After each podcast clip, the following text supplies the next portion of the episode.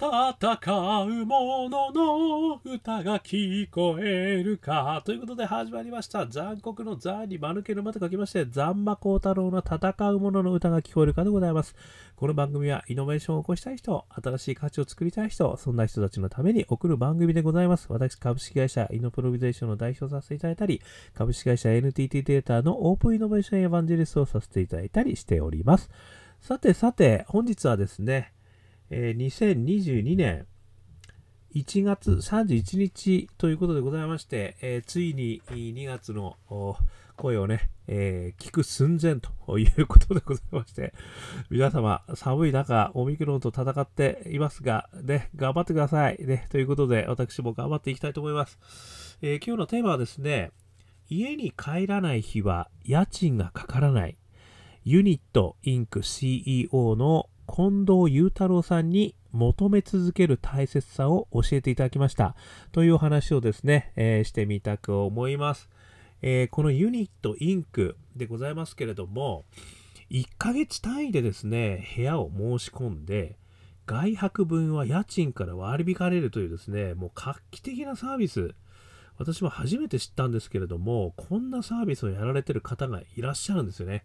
これがあの近藤雄太郎さんが CEO をされているユニットインクという会社だそうです。えー、これはですね、そういう意味ではあの、このコロナでですね、えー、随分、えー、数を伸ばしてるということでですね、えー、今、東京ですね、東京ですね、直営が2つあって、約300のホテル、民泊施設と提携し、東京都心を中心に約2500室を用意していると、えー、いうことでございますね。ですので、あのそういう意味じゃね、1ヶ月単位でお申し込みをするんですけれども、あのね、こう外泊するときありますよね、出張に行くですとか、もしくは、実家にね、やっぱりその、しょくちょく帰る人とかですね、あの、いろんなことをやりながらですね、えー、行ったり来たりすると。まあ最近はコロナで言えば、本当にその、なんでしょう、えー、都心にいる必要もないみたいなこともありますから、あの、自分の実家とね、行き来をして必要な時だけこっち側を使うっていうことも考えられますけど、そんな時にもまさに最適なサービスですよね。あのー、まあちょっと私本当にびっくりしましたけど、まあシェアリングエコノミーですよね。いわゆる Airbnb から始まって、あの、今はね、場所貸しとかね、あの、いろんなシェアリングエコノミーのサービス、まあ、日本の中でもありますけれども、それのさらにこう、細分化した、えー、細かい単位でですね、えシェアリングエコノミーをすることによって、まあ、いろんなあ場面における価値をね、あの、まあ、効率化していこうと。こういったあのサービスなのかというふうに思いました。ちょっとあの、そういう意味でですね、このサービス、私、ままずはこのイノベーティブな、あの、モデルに、ちょっとかなりびっくりしてしまったんですけども、しかもこのコロナ禍を、まあ、利用してと言ったらちょっと言葉は悪いんですけれども、非常にね、あの、時流に乗ったサービスということで注目されているということでございました。で、えー、このですね、近藤さんのお話がですね、あの、テレビのですね、えー、テレビ朝日25歳情熱の起点、2022年1月5日ですね、えー、こちらの方と、それからエコノミストオンライン、経済企業挑戦者、近藤雄太郎、ユニット代表、外泊するほど家賃を安くと、えー、これは2020年11月30日の記事、こちらの方もですね、いろいろ参考にさせていただきながら、あの、近藤さんがなぜこういったサービス、こんなイノベーティブなですね、サービスを思いついたのか、そしてまだかなり若くしてですね、あの、こういったサービスをどう展開しているのかといったことをですね、いつものあの、私が勝手に言っております、3つのイノベーターフレーム、えパッションですね。1つ目は、どんなあきっかけからですね、こんなパッションが生まれたのか。そして2つ目が仲間ですね。どんな仲間と一緒にこうやることができているのか。そして大義ですね。えー、世の中にどんなビジョン、ミッションをね、えー、繰り出しているのかといったところもですね、ちょっとこのフレームに合わせて、えー、理解していきたいなということで、あの見ていきたいと思ってます。まず1つ目のパッションですけれども、こちらはですね、あのこちらのテレビのインタビューからするとですね、出張が多いライフスタイルを送っていて、月半分しか家に帰っていないのに、お隣さんと同じ家賃を支払ってると。これ疑問に思ったということをね、あの、言われていたんですよね。これって、ふと感じる違和感ですよね。あの、やっぱりこのビジネスアイデアを生み出すきっかけっていうのは、本当に身近なところのですね、違和感から、あのふつふつと湧き上がることって非常に多いんですよね。で、この違和感ってなかなか私もそうですけれども忘れちゃうんですよね。なんか文句、文句垂れて忘れちゃうっていうね。なんでこんなところで払ってんだよ俺はみたいなね。なんでこんなに高いんだみたいなね、あの、ことを言って、もう、あの、ぐじって飲んで忘れちゃうみたいなね、ことがあるんですけれども、そこを、これ拾うっていうことがまずですね、このイノベーター的な観点としてはすごい大事なんですよね。で、これは、実は訓練でですね、あの、日々の、あの、気づきというのをね、あの、こう、貯めておくってことをね、するかどうかだけだと私思ってるんですよ。で私のこのポッドキャストも、実はね、あの、大変恐縮でございますけど、私の気づきをですね、毎日、まあ、メモってるみたいなもんなんですよね、私からすると。なので、今回このイノベーターフレームをね、こう、近藤さんから教えていただいたというこの気づきもですね、あの、実は私にとってすごい大事な、あの、アイデアの種の一つでもあるんですよね。なので、この近藤さんが、なんで俺ってこんなに出張が多いのに、こんなに家賃払わなきゃいけないんだっけって思ったその気づきを、ちょっとこれなんか面白いかもしれないなって思えるかどうかなんですよね。なのでそういったのをですね、あの、気づきシートみたいのにですね まあメモ帳でいいんですけど、それよりこうね、あの、シャープ気づきでタグつけてあの入れておくと。で私はその、この違和感、違和感とですね、それからあの、面白いと思ったこと、ね、この2つ、これをね、あの、実は結構メモってます。ね。で、私こうやって前に喋んなきゃいけないんで あのね、結構メモってます。で、それにあの、スラッシュね、スラッシュ、シャープでこう、ネタって書いてね、あの、この iPhone のメモ帳に入れてます。ね、そういうのからこう拾って毎日話してるんですけど、まあそういうのがね、これビジネスの種になるんですよね。で、そのネタでも何でもいいですけどね、それでこう検索し直せばまた出てくるじゃないですか。そういえばこんな気づきやったな、この間とか、これ面白かったんだよな、この間。で、そういうのが組み合わさることによって、実はね、あの新しいアイデアが生まれるということになるんで、この、まあ、近藤さんはね、今回は私のあの勝手な解釈では違和感、ね、この日々なんでこんなに家賃あの出張ばっかりしてんのに払ってんだっけって違和感ですよね。これを大事にしたっていうところはまず一つあったかなっていうところですね。それから二つ目、仲間ですけれども、このアイデアを生まれた時にですね、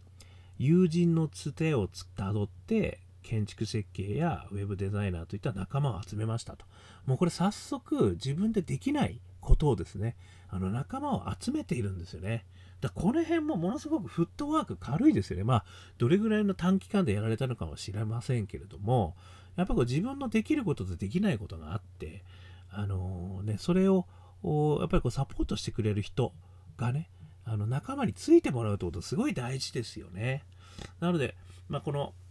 近藤さんの場合はですね、建築設計とかね、ウェブデザイナーとか、あこういう人たちを集めたっていうのはね、これやっぱり素晴らしいなと。まあもちろんね、あの、構想、これちょっとまだ順番がわからないんですけどね、仲間を集めたのか、資金調達が先だったのか、これは分かりません。ただ、いずれにしてもね、その賛同してくれる仲間を集めるっていうことはすごく大事なんですよね。で、そのためには、やっぱりこう、仲間にプレゼンをするっていうこともね、実はすごい大事なんですよね。あのいろんなとこで情報発信してあの見ると、まあ、もしくはね、ちょっと近藤さんがどう集めたのかわからないですけれども、いろんなそういった仲間とね、あのコミュニティになっておくってこともあの必要ですよね。新しいことをやるときに、あ、こいつはあのもしかしたらあのデザイン、うちのあのサイトなんか作るためになんかやってくれるかもしれないとか言ってたらね、なんか一回ロンドンくとかね、あの、いうことがですね、やっぱすげえ大事だなって、これよくわかりますよね。そして3番目、大義ですけれども、これはですね、単身赴任で家族に会いたいお父さん、介護のために実家に帰らなきゃいけない人とか、頑張ってる人たちの負担を減らして選択肢を増やしてもらいたいと思いましたって言ってたんですよね。これがですね、やっぱりあの非常に心を打ちますよね。まあもう一つの言い方をすれば pain ですよね。ちゃんとこう pain を見つけてますよね。自分ごとの出張が多くてっていう pain もあるけどいやもしかしたら他にも同じような pain 持ってる人いるんじゃないかってことをですねおそらくいろいろ調べられたんじゃないかと思うんですよ。でそれの一人が単身赴任で家族に会いたいお父さんですよね。そしてもう一人が介護のために実家に帰らなきゃいけない人ですよね。まあこういう人たちをね、まあ、自分のこのpain からですねあのもっと自分の自分がこんな pain があるんだとすればもっと他の人もこんなきっと痛みがあるよねという人たちをこう見つけていく作業っていうのもねこれすげえ大事なんですよね。でそういう人たちがたくさんこう見つかることによってですねそれが社会課題になるとかねあのいろいろやっぱりこういう人たちいるんですよということがね分かってくるとまさにペルソナからですねあのターゲティングしたそういう人たちにまずはあのサービスやってみようといったことになるんじゃないかと思うんですよね。なのでこう非常に面白いのは面白いというか重要なのは自分からの pain ですね。自分ごとの pain っていうのが一番やっぱり強いですよね。で、その pain から始まって、そして同じような pain を持ってる人たちがいるんじゃないかってことで探し当てると、これが大義になっていくということがね、非常にあの、面白いなっていうふうに私も思いました。なのでやっぱりこういった形でね、あのパッション違和感から始まってそしてこう大義を作っていくと。ね。これがやっぱり王道なんじゃないかなって気がしますよね。そして仲間を集めていくと。いうことですね。まあこれがね本当にイノベーターらしいというかね、まあちょっとなんかあの、上から目線で、あの、そんなこと全然考えてるか考えないか全然わかりませんけど、私は勝手にね、フレームに合わせてるだけなんで、あの、ただ私は非常にそういうふうに感じたということでございました。で、さらにですね、私非常にあの、この記事見て感心したのはですね、この近藤さんは、もともとですね、やっぱ大学生の時から起業したいと思ってたみたいなんですよね。だからそういうこう何かをやりたいというパッションはあったけれども、何をやるかってことは決まってないという状態ですよね。こういう状態の時ってね、ありますよね。私も会社生活30年、ね、ずっとやってきましたけど、そんなにそんなに自分が人生かけてあのやりたいと思ったことにね出会ったのは30年後の今ですからね。そういう意味じゃね。近藤さんはすごい早く巡り会えたということなんですけどどうもですね探し続けたっていうこうアクティビティを随分やってたんだなってことがね私はちょっと感じたんですよ。というのもですね最初はですねどうも大学生でツアーガイドサイトをねあの作ってやってみたらすごい面白かったということなんですよね。まずはそこ自分でできることからやってたらしいんですよね。それからそういったこと、まあ、おそらく観光とかに興味を持って、観光大国のね、クロチアクロアチアのビジネススクール、ここで観光経営を学ぶと、もうここですぐにこう、自分の興味を深めようってことに動かれてるんですよね。そしてその後ですね、今度 Airbnb、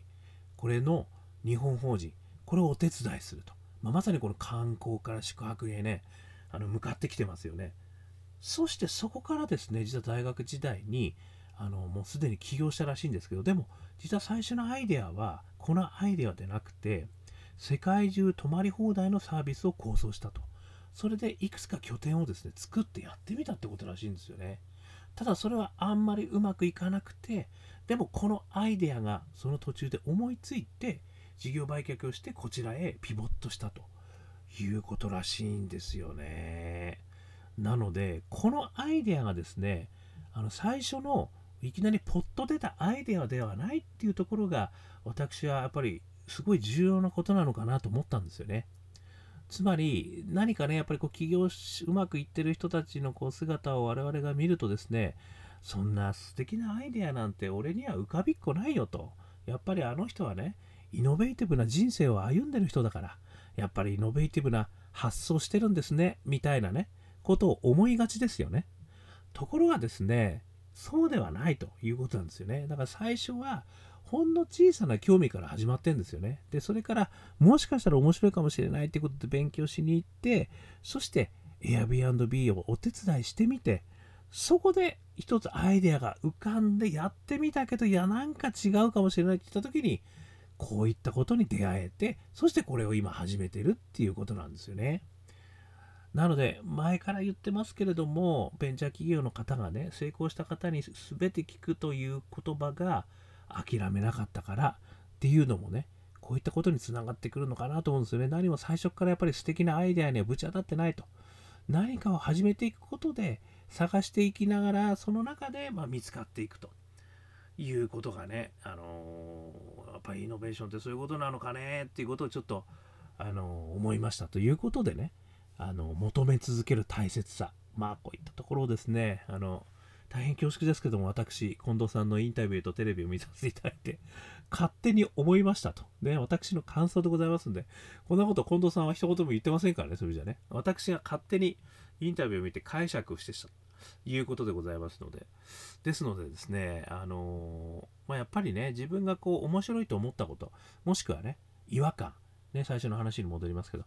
このどっちかをやっぱこうすごい大事にして、そして世の中にね、それと同じような本持ってる人、どれぐらいいるんだろうっていうのをね、こう見てみて、で、とにかく突っ込んでみるっていうことですよね、自分でね。そしたらもしかしたらそれうまくいくかもしれないし、うまくいかないかもしれないけど、うまくいかないかもしれないけど、そこから新しい道が見える可能性が開けるっていうことですよね。いやー、これこそね、やっぱりイノベーターの進む、進み方なんだなってことですね。あのー教えていただきました。ね、近藤さんはまだ20代半ばでございます。えー、非常にですね、楽しみでございますね。もしよかったら、皆さん、このテレビ朝日、えー、25歳情熱に来てですね、2022年1月5日、えー、ユニットインク、えー、CEO 近藤裕太郎さん、これね、もし見れれば、どっかで見れれば見ていただきたいですし、あとは、エコノミストオンライン、これはね、ウェブページ貼っときますんで、ぜひぜひ経済企業、え、挑戦者、近藤裕太郎、えユニット代表が早くするほど家賃を安く、2020年11月30日の記事が載っておりますので、ぜひぜひ見ていただいて、あ皆さんもですね、まあいろいろ味わっていただいて、イノベーターってこういったことをやればいいのか、みたいなね、ことを味わっていただいて、私だったらこんな風にできるかなとかね、これから私はこんなことやっていこうと思ったとかね、なんかそういうことを少しでも感じていただけたら幸いでございます。ということで、今日もですね、アンカー .fm 毎日配信しておりますので、よかったら登録して、えいただけるとですね、えー、配信来たよってお知らせしていただけます。あとはね、まあ、ポッドキャストとかね、えー、Spotify、いろんなところで配信ができてます。あとはですね、えー、Instagram、Twitter、Facebook、ね、残酷の座に間抜け花の光る太郎、こちらの方ですね、ありますので、もしよかったら申請していただく、もしくはですね、コメントをいただく、シェアしていただく、いいねしていただく、していただくと大変嬉しいです。あとは最後に、我が香港ラッキーズ、アカペラグループ、香港ラッキーズ、